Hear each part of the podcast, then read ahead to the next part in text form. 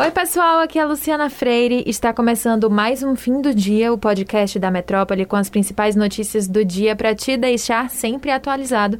E aqui ao meu lado, Vinícius Rafuz. E aí, Lu, vamos começar mais um episódio e hoje a gente vai começar destacando uma polêmica envolvendo a prefeitura de Lauro de Freitas na região metropolitana de Salvador e uma denúncia de fraude na licitação de compra de mais de 21 mil tablets para estudantes e professores da rede pública. Teve declaração da prefeita, acusação de vereador e até uma suposta agressão. Pois é, toda a confusão aconteceu quando a prefeitura da cidade abriu uma licitação para escolher a fornecedora do material ainda em 2020, mas até hoje não foi concluído o processo de entrega desses materiais. A prefeita Moema Gramacho deu uma entrevista coletiva nesta terça para falar do andamento da entrega dos tablets, que, segundo ela, vai ser concluída em breve. Faltam alguns ajustes para adequar os aparelhos para serem usados pelos alunos exclusivamente para o estudo e a maioria dos professores, segundo a prefeita, também já recebeu seus tablets. Isso aí, Lu. E aí entra a denúncia da fraude na licitação. Ela foi feita pela vereadora Débora Regis, do PL, que aponta um suposto favorecimento da prefeitura da cidade à empresa Conceito Comunicação. Mais uma vez, a prefeita Moema Gramacho rebateu essa acusação e afirmou que tiveram outras empresas interessadas em fornecer esse material e que o processo de escolha ocorreu normalmente. Agora, um grupo de vereadores da oposição vai apresentar o requerimento de uma CPI dos tablets para apurar as irregularidades no processo licitatório. São eles Juca, do PSDB, Sapucaia, do DEM, a própria Débora Regis, do PL, e o vereador Gabriel Bandarra, também do DEM.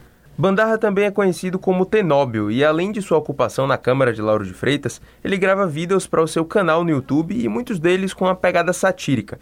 Em uma dessas reportagens aconteceu a possível agressão que a gente citou um pouco antes, porque o vereador compareceu ao evento de entrega dos tablets para os estudantes e teria entrado em conflito com a equipe de assessoria da prefeitura.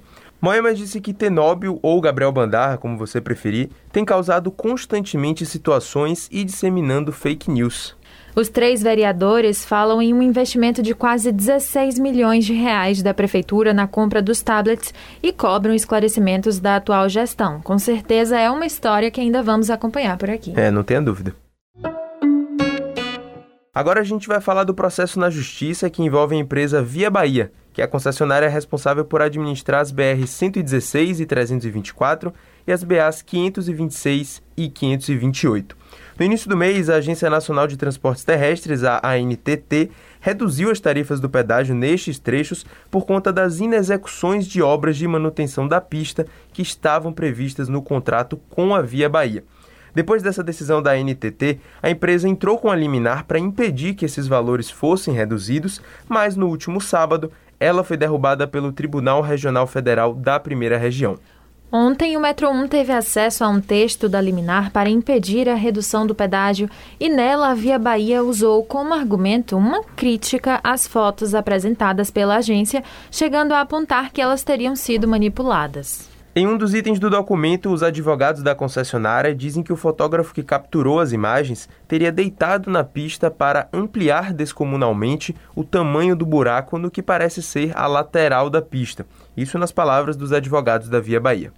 Em 15 páginas do documento, divididos em 55 itens, a empresa contesta pontos como prejuízos aos usuários das rodovias e o não cumprimento das obrigações em contrato. Mesmo com a argumentação, o desembargador Carlos Augusto Pires Brandão confirmou no sábado, como mencionamos, a redução tarifária em desfavor da Via Bahia. Pois é, em uma nota, a empresa já havia informado que iria recorrer dessa decisão. E o Metro 1 procurou a empresa para entender melhor esse argumento de que as fotos teriam sido exageradas, digamos assim, mas até agora eles não quiseram se pronunciar.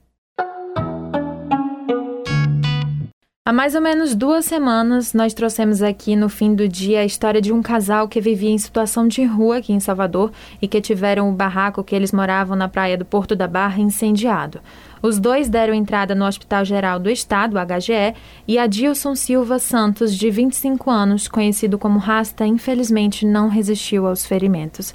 Ele estava com 90% do corpo queimado depois do incêndio. A companheira de Adilson, Ana Paula Franzoni, também foi queimada no ataque e morreu no dia 19, depois de três dias internada. O suspeito de cometer o crime foi preso num hotel do bairro 2 de Julho, em Salvador, 24 horas depois do crime. De acordo com a Secretaria de Segurança Pública do Estado da Bahia, ele continua preso e que seja de fato punido, não é? É um caso muito, muito triste e muito forte. A taxa de desocupação na Bahia teve leve queda no segundo trimestre deste ano e chegou a 19,7%. Esse dado, que é positivo, foi divulgado hoje pelo IBGE. Para se ter uma ideia, em comparação ao primeiro trimestre, quando havia atingido o recorde de 21,3%, o indicador recuou 1,6 ponto percentual. Exatamente. E esse recuo na taxa de desemprego se deu principalmente pelo crescimento na população ocupada, ou seja, do número de pessoas que estavam trabalhando, sejam em ocupações formais ou informais. Mesmo assim, o Estado ainda não está numa situação boa. A Bahia deixou de ter a maior taxa de desocupação do país, mas ficou em segundo lugar, abaixo de Pernambuco. Num recorte mais amplo, a taxa de desemprego no país recuou para 14,1% no segundo trimestre deste ano. Houve uma redução, mas traduzindo, o Brasil ainda tem 14,4 milhões de pessoas sem trabalho. O número é muito alto. Muito mesmo. Uma história que circulou bastante nas redes sociais nesta terça-feira foi sobre uma operação da Polícia Federal e da Polícia Militar da Bahia que demoliu casas e barracas de praia de povos indígenas Pataxó em Porto Seguro, no sul do estado. Segundo a Associação de Jovens Indígenas Pataxó, que representa as comunidades, caciques e organizações não receberam nenhuma notificação sobre esta ação. A ONG fez diversas publicações na manhã de hoje denunciando um comportamento agressivo das equipes da polícia. Olha vocês do grupo, gente. A gente está aqui na, é, aqui na pista porque acabaram de derrubar minha cabana, derrubando a cabana de outros indígenas. E estão batendo no, na gente aqui, no, nos indígenas também, tá picando pau, tá picando pau. Eles não respeitam ninguém mais não, entendeu? Aí derrubaram minha cabana, derrubaram minha cabana, entendeu? Uma luta que eu conquistei tanto, trabalhei tanto para construir a cabana, derrubaram. Além disso, a Agip também relatou que a Polícia Militar da Bahia agrediu fisicamente o cacique Roberto, da aldeia Novos Guerreiros, e ainda há relatos de que um jovem indígena acabou preso ao protestar contra as demolições. Para você acompanhar a repercussão desta e de outras notícias, basta acessar o portal Metro 1, seguir a gente nas redes sociais e acompanhar também o nosso YouTube, youtube.com/metro1. Vou ficando por aqui e até a próxima. Valeu, Vini. Tchau, pessoal.